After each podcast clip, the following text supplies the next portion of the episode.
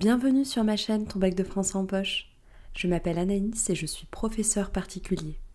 J'accompagne les lycéens dans leur préparation aux examens et concours. J'ai créé ton bac de français en poche pour que tu puisses préparer tes épreuves de français tout au long de l'année, sans prise de tête, en révisant n'importe où avec des ressources à portée de clic. Je te propose une série d'épisodes euh, consacrés à chacun des objets d'étude.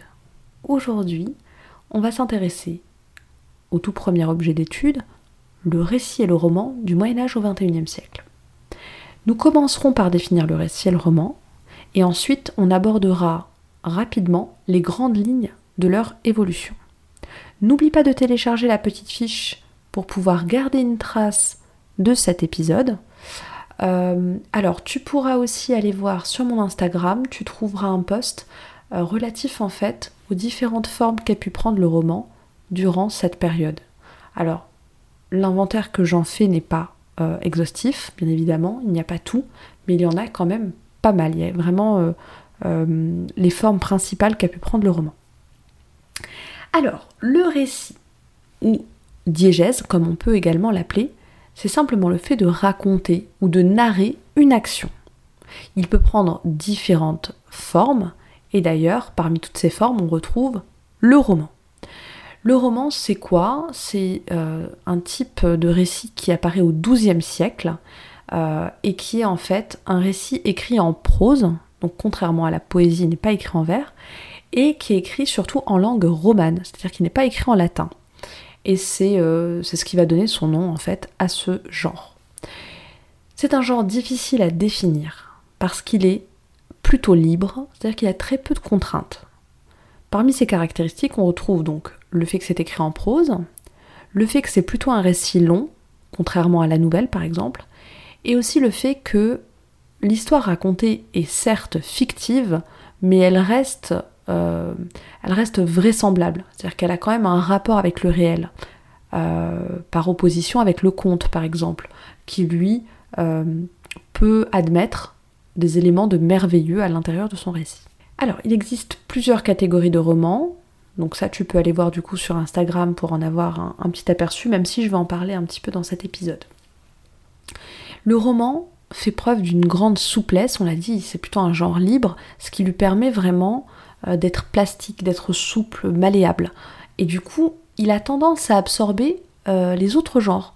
C'est-à-dire qu'on peut retrouver des traces de théâtre, de poésie, d'argumentation à l'intérieur du récit ou du roman. Baudelaire le définissait ainsi un genre bâtard dont le domaine est vraiment sans limite. Je te conseille de noter cette citation qui peut être vraiment intéressante en dissertation. La période qui est définie est très large, c'est pour ça qu'on va brosser un, un, un, panorama assez rapidement, enfin avoir les grandes lignes finalement de l'évolution du roman, mais on va pas rentrer dans le détail de chaque courant. Donc si on reprend, entre le Moyen Âge et le XVIIe siècle, le roman et le récit vont surtout euh, chercher à célébrer les valeurs de la chevalerie et de la courtoisie. Progressivement, certains auteurs vont donner au roman et au récit un accent plus satirique, pour dénoncer le décalage entre cet idéal chevaleresque et le réel. Alors le livre qui va vraiment euh, créer euh, euh, cet esprit satirique, c'est vraiment Don Quichotte. D'accord? Don Quichotte, c'est un mec un petit peu allumé qui se prend pour un chevalier et qui décide du jour au lendemain de partir, de partir en quête. on voit que on a complètement déconstruit euh, l'idéal chevaleresque euh, et, on le moque en fait parce qu'il n'est plus du tout d'actualité euh, à ce moment-là. Néanmoins, bon, les romans de chevalerie ont quand même marqué le Moyen Âge, notamment avec le cycle arthurien, pour ne citer que ça. Par la suite, à la Renaissance, les humanistes vont utiliser le roman pour diffuser leur vision du monde, leur vision du monde humaniste, euh, leur, vraiment toutes leurs valeurs. Euh, et on va surtout trouver euh, à ce moment-là des utopies. Alors Thomas More va donner son nom à ce genre, hein, avec son, son, livre Utopia, mais on trouve des utopies un peu partout. par exemple, dans les romans de Rabelais, on va retrouver l'utopie de l'abbaye de Thélème. Et puis ensuite, Au XVIIe, on va euh, avoir pendant longtemps, euh, pendant longtemps, pendant une bonne période, des romans baroques.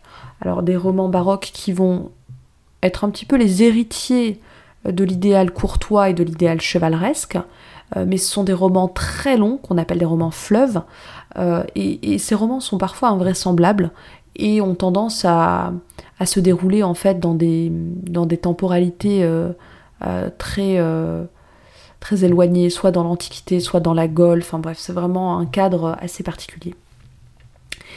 Mais progressivement, euh, on va euh, aller vers ce qu'on va appeler le roman moderne, hein, le roman qu'on connaît aujourd'hui, avec notamment euh, un ouvrage qui va vraiment être une espèce de révolution, c'est La princesse de Clèves, et globalement les ouvrages de Madame de Lafayette, qui vont ouvrir la voie, en fait, un roman proche du réel, un roman vraisemblable, euh, avec un décor auquel le lecteur peut facilement se, mesurer et peut, peut se l'imaginer facilement, ce n'est pas, des, pas des périodes très éloignées.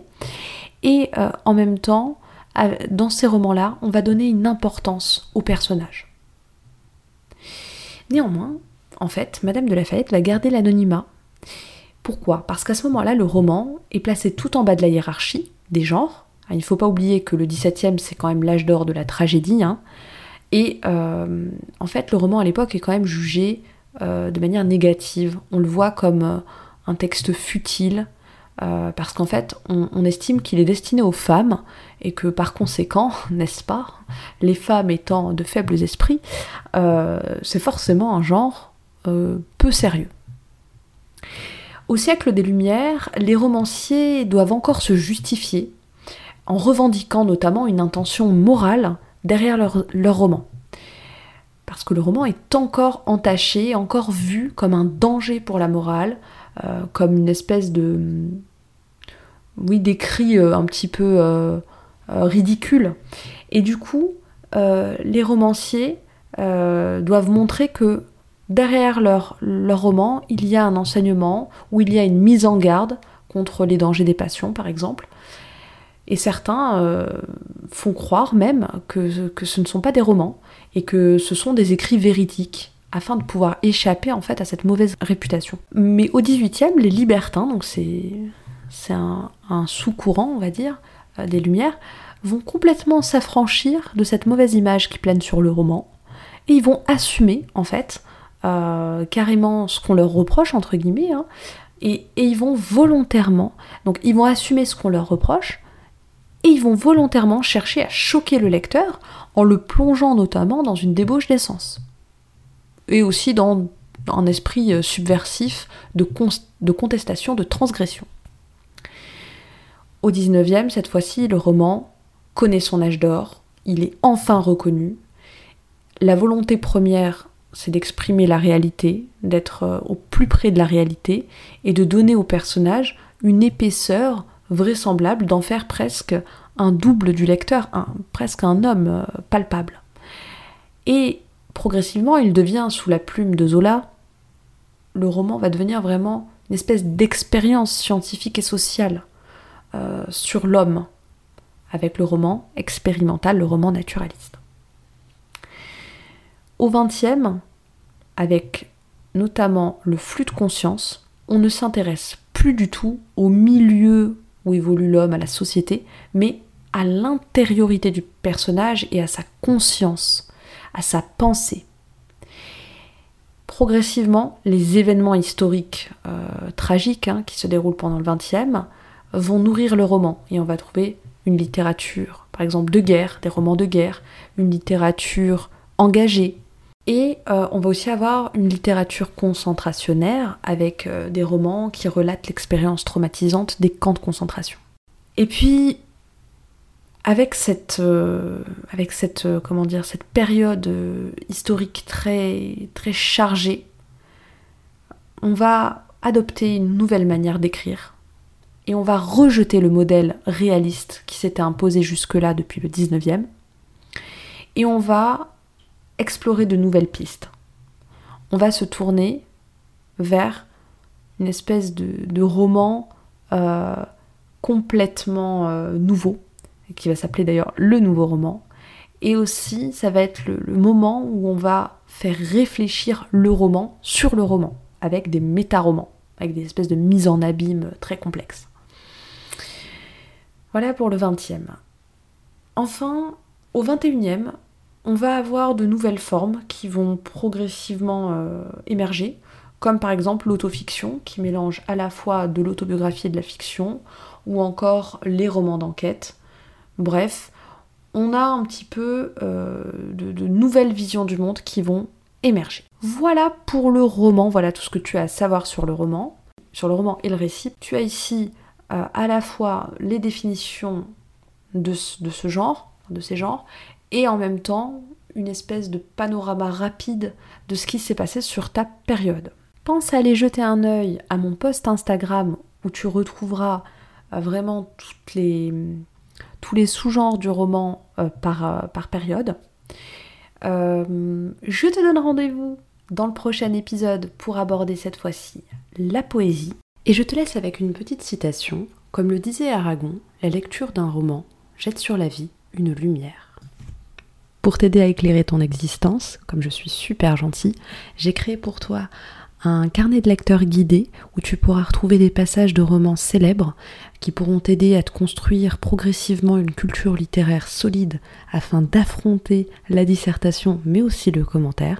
Bon, tu peux retrouver plus d'informations sur mon Instagram, n'hésite pas à le télécharger, à le lire, à le compléter. Enjoy Bon, c'est tout pour aujourd'hui, j'espère que ce contenu te sera utile.